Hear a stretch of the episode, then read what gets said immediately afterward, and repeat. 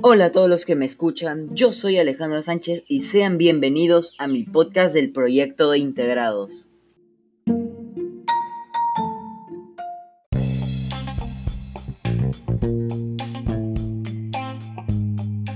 Bueno, en esta ocasión vamos a hablar de un tema muy serio que ha traído muertes en todo el mundo.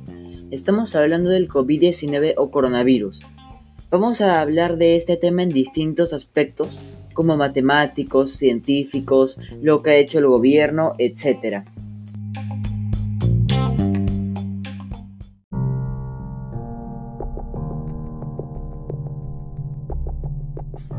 Este virus del COVID-19, mejor conocido por coronavirus, ha sorprendido a toda la comunidad por su increíble crecimiento por todo el mundo. Y es que aquí en el Perú cada día hay más casos de este, y el incremento más grande en el Perú fue el 14 de abril en concreto, desde 2.642 casos pasaron a 10.030 casos. Debido a este hecho, se ha creado una cuarentena en nuestras casas y no nos arriesguemos a contraer este virus y seguir propagándolo. Con respecto a este factor, mucha gente se desespera y sale imprudentemente de sus casas con sus amigos, de fiesta o simplemente a pasear, y por consecuencia los números de casos no han dejado de subir cada día más. Los números hablan por sí solos. A causa de este hecho, el 61% de la población peruana que fue contagiada por este virus tiene de 18 a 49 años de edad, y a pesar de que no todas esas personas han sido contagiadas de esta manera, lamentablemente la gran mayoría sí lo ha hecho, y esto solo refleja la poca importancia que le pone la gente a este acontecimiento que está pasando en todo el mundo. Por otro lado, en Sudamérica, el Perú, a pesar de que nuestro crecimiento superó rápidamente los 500 infectados, somos el país con menor avance del coronavirus en toda Sudamérica. Esta información fue elaborada por el gobierno y afirma que por encima de nosotros está Argentina con aproximadamente 700 casos, luego Chile con más de 1.500 casos y finalmente Ecuador que cuenta con más de 1.500 casos. Sin embargo, a comparación de Ecuador con Chile, este tiene un poco más de infectados, siendo así el país con más infectados en toda Sudamérica. Ya que este virus ha matado a gente de manera muy rápida, la Agencia de Salud Internacional hizo una gráfica que afirma que en el mes de abril Italia ha sido el país con más muertes en todo el mundo, con aproximadamente 13.915 muertes. Luego está España, que cuenta con 10.348 muertes, y Estados Unidos con 6.095 muertes. Recuerden que estas estadísticas han cambiado mientras ha avanzado el tiempo, y actualmente Estados Unidos cuenta con más de 33.286 muertes, e incluso muchos acusan a este país porque se dice que oculta datos. Sin embargo, esa teoría no está del todo confirmada. En definitiva, tenemos que seguir las recomendaciones que nos propone el gobierno para no arriesgarnos a contagiarnos y disminuir los muertos a nivel mundial, de manera que afrontemos de, forma correcta y civilizada este hecho que ha provocado una cantidad de muertes exageradamente alta por todos los países del mundo. Y siguiendo las recomendaciones, podremos volver a estar en las calles con la seguridad y tranquilidad que teníamos antes.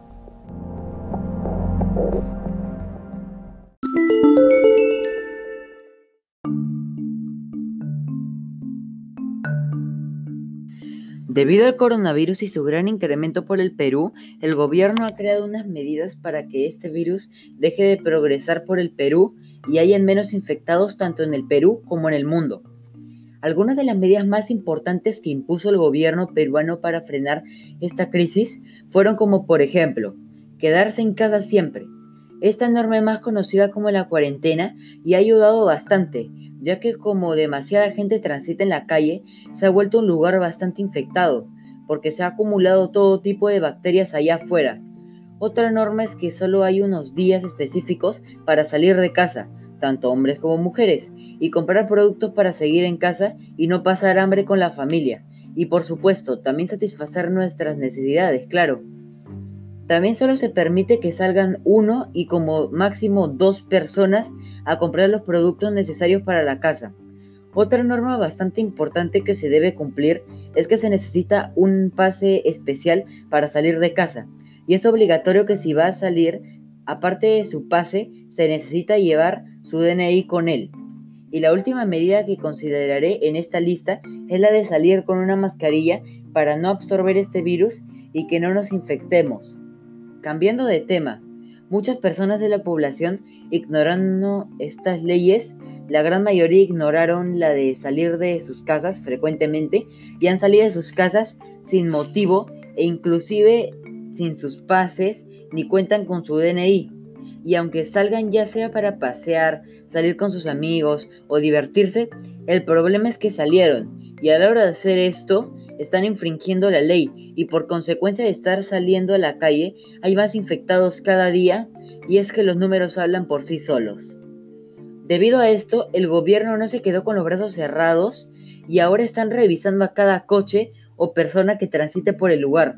Y como esas personas sean atrapadas vagando, sin su DNI ni su pase, serán arrestados. Y es que gracias a esto, el gobierno peruano ya ha reportado a más de 21 mil peruanos arrestados por este motivo.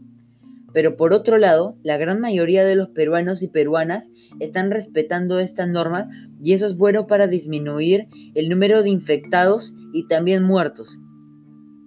En mi modesta opinión sobre este tema, considero que el gobierno ha actuado bien ante estas personas que desobedecen estas normas, ya que arrestándolos disminuiremos la cantidad de infectados y esto se debe a que estaríamos parando este vicio de las personas de salir a la calle para que no siga ascendiendo la cantidad de infectados y muertos en el Perú. Cambiando de tema, en el artículo 36 de nuestra constitución política dice, todos los peruanos tienen el deber de honrar al Perú y de proteger los intereses nacionales, así como de respetar y cumplir y defender la constitución y el ordenamiento jurídico de la nación. Respecto a este artículo, podemos deducir como el artículo 38 afirma que debemos honrar al Perú, cumplir y defender la Constitución y el ordenamiento jurídico de la nación, tenemos que obedecer las órdenes que nos propone la nación como peruanos que somos, y no solo para protegernos, sino para poder superar esta crisis que está ocurriendo en todo el mundo, unidos como familia, y devolver la paz y tranquilidad a las calles del Perú y del mundo.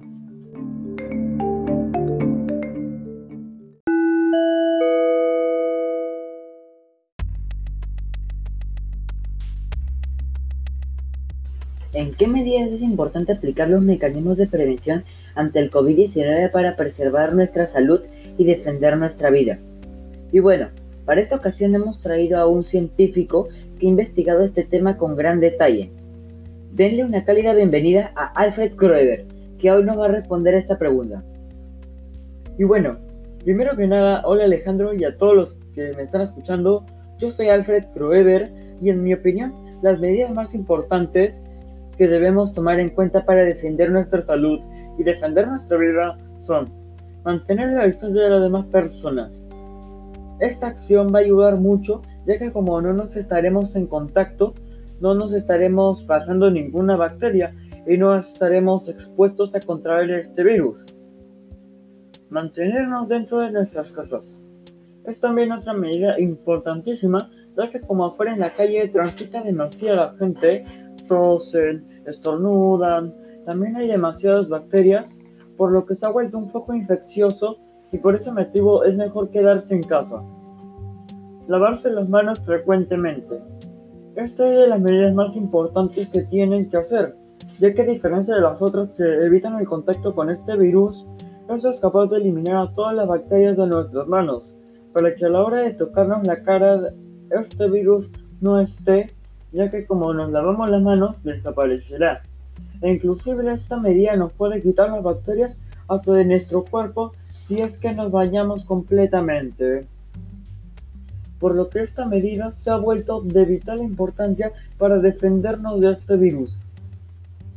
Desinfectar los objetos que más tocamos o utilizamos. Esta medida la considero muy importante ya que lavándonos las manos estaríamos eliminando las bacterias que este objeto posee, y a la hora de utilizarlo no nos estaríamos exponiendo a contraer este virus, ya que ese objeto está 100% desinfectado. Desinfectar en un pañuelo también la considero una medida muy importante, ya que si nosotros estornudamos en un pañuelo, las bacterias se quedarán ahí, y en el caso de tener este virus, más aún, para no contagiar a las demás personas que estén en nuestro entorno, y no seguir expandiéndolo en el Perú. Finalmente, la última medida que consideraré será el uso de la mascarilla. Esto se debe a que esta herramienta de prevención contra el virus hace que el virus no pueda ingresar en nuestro cuerpo, ya que nos estaríamos cubriendo tanto en la boca eh, como en la nariz. Y siempre recordar que después de usarla, siempre se tiene que botar, porque como las bacterias se quedan ahí, si la volvemos a utilizar, nos arrojaríamos a nosotros mismos el coronavirus. Cabe recalcar que estas no son las únicas medidas que existen para prevenir contra este virus. No obstante, yo seleccioné estas porque son las más importantes y las más fáciles de cumplir en mi opinión personal. Bueno, gracias doctor por estas recomendaciones y denle unos aplausos por sus grandes palabras. Hasta la próxima, doctor Croever.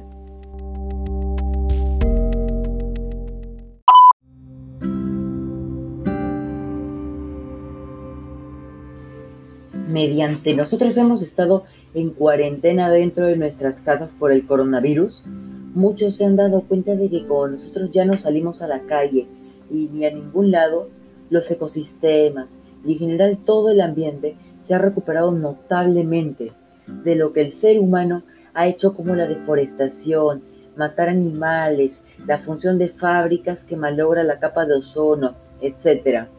Y es que el coronavirus, sin contar la gran cantidad de muertes que ha provocado, no solo a nivel nacional, sino a nivel mundial, nos ha dejado una enseñanza a todos los seres humanos, ya que al ver este cambio nos ha hecho ver todo el caos e infierno que hemos hecho a las demás especies que existen en este planeta, ya que nosotros no somos las únicas personas que viven en este planeta.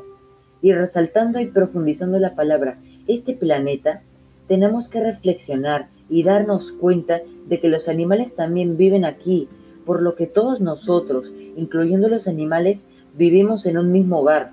Por lo tanto, todos los habitantes de este planeta merecemos el mismo respeto y derechos. Y nosotros sin ninguna duda no hemos respetado a las demás especies que habitan en este planeta, ya que nosotros hemos hecho mucho abuso de lo que Dios nos ha puesto en este mundo y como todas las especies del mundo, incluyendo los humanos, vivimos en un mismo hogar. A la hora de nosotros maltratar y matar a las distintas especies y ambiente, por supuesto, estaríamos haciendo daño a todo nuestro hogar. Y esto nació gracias a todo el gran abuso que nosotros le hemos puesto a nuestro poder. Y mientras el ser humano fue adquiriendo más poder con lo que el medio ambiente ofrecía, cada vez más abusaba de él. Por consecuencia, cada vez más las otras especies fueron sufriendo y desapareciendo, y llegando inclusive a llegar a ser especies en peligro de extinción o inclusive especies extintas. En lo personal, espero que el ser humano tome en cuenta este hecho, porque de lo contrario será muy tarde para remediarlo. Espero que el ser humano muestre su lado más bondadoso y piensa en todas las especies que viven en este planeta para cada día llegar a ser un planeta más equilibrado, justo y armonioso.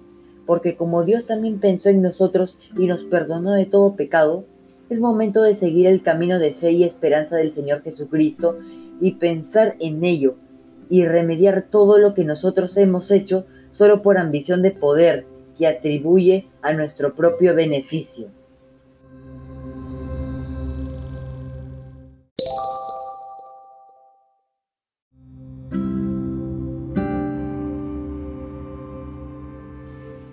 Mediante nosotros hemos estado en cuarentena dentro de nuestras casas por el coronavirus, muchos se han dado cuenta de que como nosotros ya no salimos a la calle y ni a ningún lado, los ecosistemas y en general todo el ambiente se ha recuperado notablemente de lo que el ser humano ha hecho como la deforestación, matar animales, la función de fábricas que malogra la capa de ozono, etc.